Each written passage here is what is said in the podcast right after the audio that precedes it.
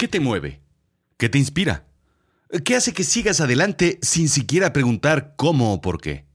¿Serías capaz de seguir a alguien incluso hasta la muerte? No solo en la tierra, también hay líderes en el mar.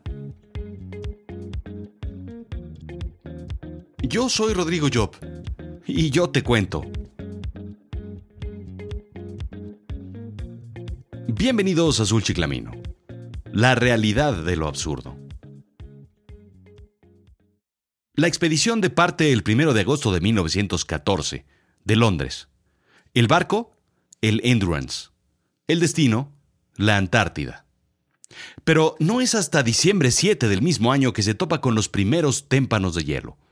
A pesar de ser advertido de las evidentes inclemencias del clima de ese año, la expedición continúa.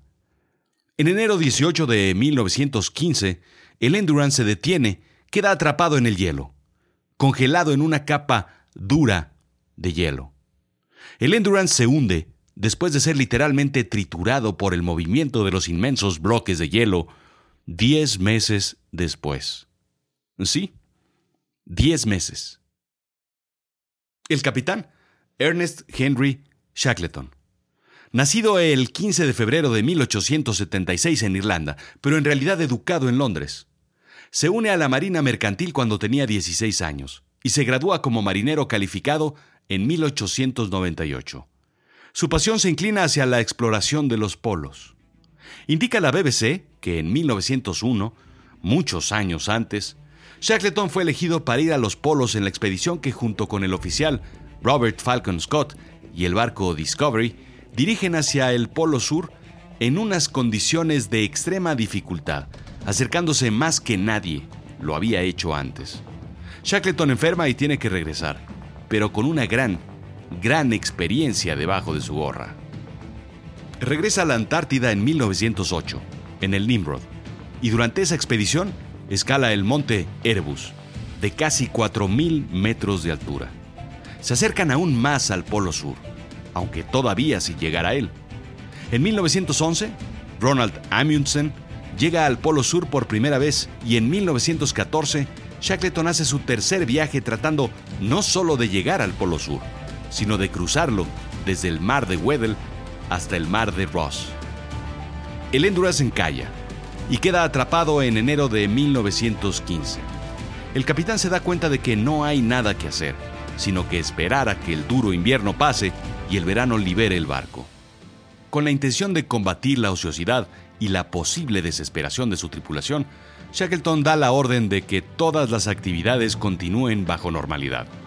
Limpiar la cubierta, recolectar muestras y datos científicos, cazar focas y pingüinos, pues, pues para comer. La rutina de socializar después de las comidas se institucionalizó como antídoto para evitar que la moral decayera.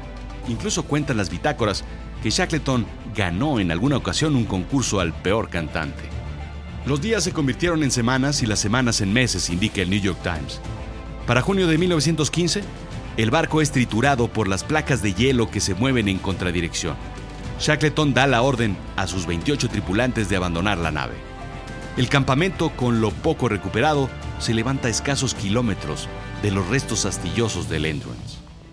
En su diario, un franco Shackleton escribe, Un hombre debe ser capaz de transformarse y redefinir una nueva meta cuando la original ya no es posible alcanzar.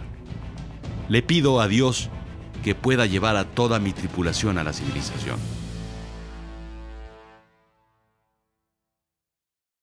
Los líderes son como resultado de una línea de producción hoy en día. Solo se necesita carisma y una cámara. Voilà. Algunos son incluso prefabricados desechables. Cuando uno ya no sirve, se saca del armario otro nuevo y se redirige hacia los jóvenes. Eh, tal vez como El héroe desconocido de Rafael Inclán, la creación de un personaje que pudiera ser adorado por un pueblo que no tiene héroes. ¿Qué hacer? Pues crearlo, crear su historia, su leyenda, su estatua y obviamente venerarlo, aunque nadie sepa qué hizo o quién fue. Simplemente es un héroe y un héroe es lo que necesita un pueblo.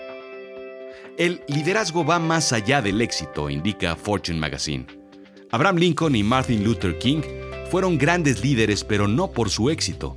Fueron exitosos a pesar de las restricciones de sus mundos. Fueron grandes líderes porque transformaron al mundo.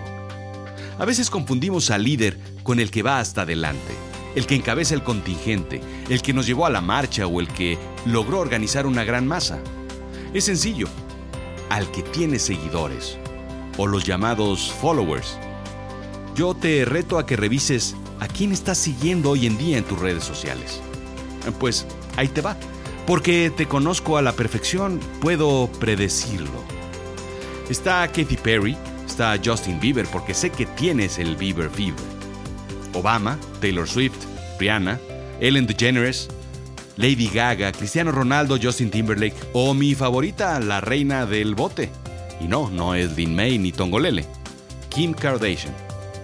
La cosa es que son los líderes del mundo, de las redes sociales, los más seguidos. Así es que, ¿un líder es quien tiene seguidores? ¿Salvo por Obama? Espero que no. ¿Cómo lo sé? Son los más seguidos en Twitter. Seguro más de uno está en tu perfil. ¿O me equivoco? Así es que, ¿cuáles son las habilidades que debe tener un líder en realidad? Según Harvard Business Review, 1. Ética y moral. 2. Metas y objetivos con dirección y flexibilidad. 3. Comunicación de expectativas claras. 4. Flexibilidad para cambiar de opinión. 5. Compromiso. 6. Comunicación continua y abierta. 7. Apertura a nuevas ideas. Mente abierta. 8. Ayuda al equipo a crecer. 9. Permitir un entorno seguro para la prueba y el error. Equivocarse. Yo agregaría orgullo, sentido de pertenencia al equipo y por supuesto, pues eh, que se discuta o que pague los tacos de canasta los viernes del amigo, con su respectivo titán de grosella o su fanta, ahí como prefieras. ¿Cuántas características tienen tus líderes? Yo aquí te pregunto, ¿estás trabajando con quien debes? ¿Con quien quieres? ¿Con quien te inspira? Si tienen menos de la mitad de los puntos anteriores, te sugiero que reconsideres el título de líder, señal internacional de comillas, que le das a ese que viene siguiendo.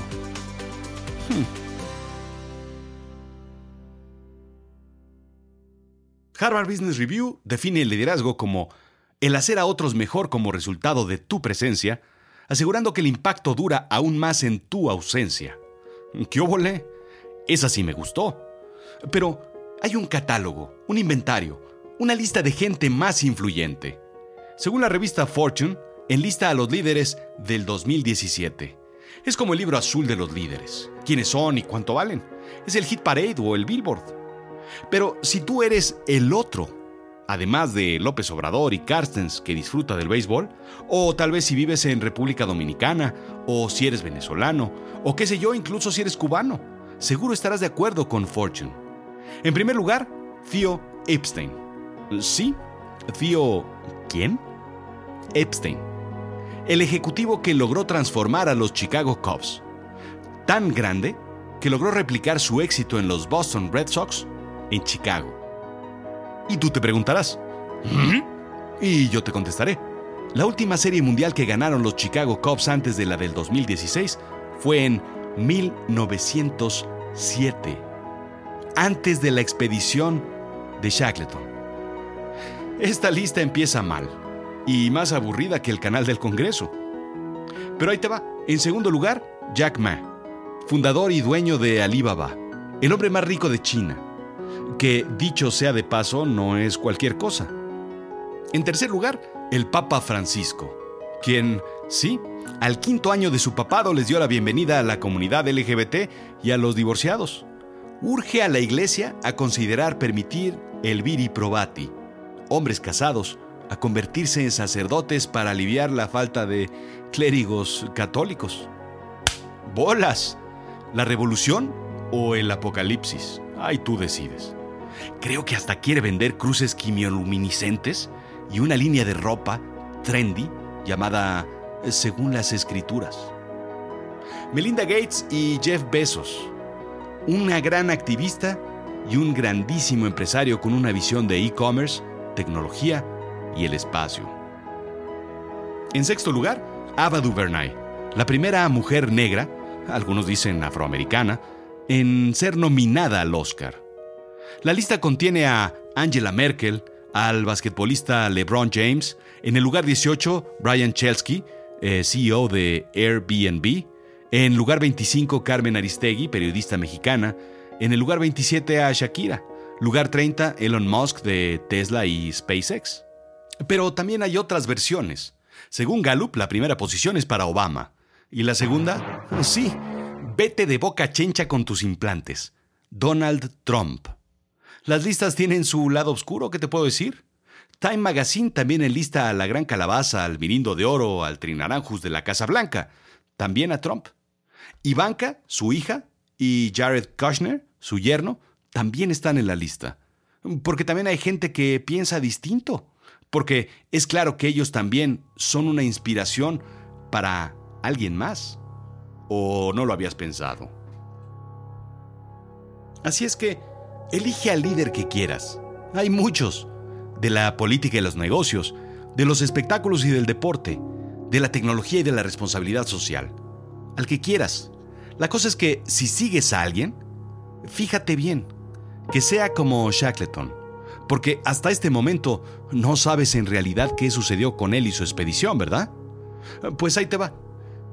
Una vez que decide acampar, diez meses después de haber encallado, su tripulación se había convertido en su tribu. El objetivo inicial de cruzar la Antártida a través del Polo Sur se había difuminado y era necesario reinventar el objetivo de la expedición. Mantenerse y regresar todos con vida. ¿Cómo? Manteniendo el foco en el futuro. Cuando algunos se mostraban escépticos sobre sus planes, él actuaba rápido para contener su oposición y su negatividad, manteniéndolos cerca. A los buscapleitos los aislaba con él en su propia tienda. Mantén a tus amigos cerca y a tus enemigos más cerca. En abril de 1916, continúa Nancy F. Cohen en su artículo del New York Times, el hielo comenzó a romperse y Shackleton ordenó a los hombres a embarcar las lanchas salvavidas esperando poder alcanzar tierra en la punta de la península de la Antártida. Después de una semana de tormentas en el mar, llegaron a la desértica isla Elefante, exhaustos, mareados, enfermos de mar y deshidratados, pero con una gran alegría infantil, según describe un científico en su bitácora. Recogieron las piedras negras de la playa porque en casi dos años no habían pisado tierra firme. El siguiente paso era continuar la travesía. Con un pequeño grupo de marinos, tomó una lancha y se dirigió a la isla South George donde su travesía había comenzado. Dejamos de ser salvajes para convertirnos nuevamente en civilizados. Shackleton, un modelo a seguir, a pesar de que su expedición tenía los objetivos iniciales un poco chuecos. Bueno, a decir verdad, diseñados para un desastre. En realidad el Endurance nunca llegó a la Antártida. Ninguno de sus 28 miembros siquiera tocó el continente. La expedición consumió las finanzas de Shackleton y a finales de 1916 su sed por fama y protagonismo fueron eclipsados por los horrores de la Primera Guerra Mundial.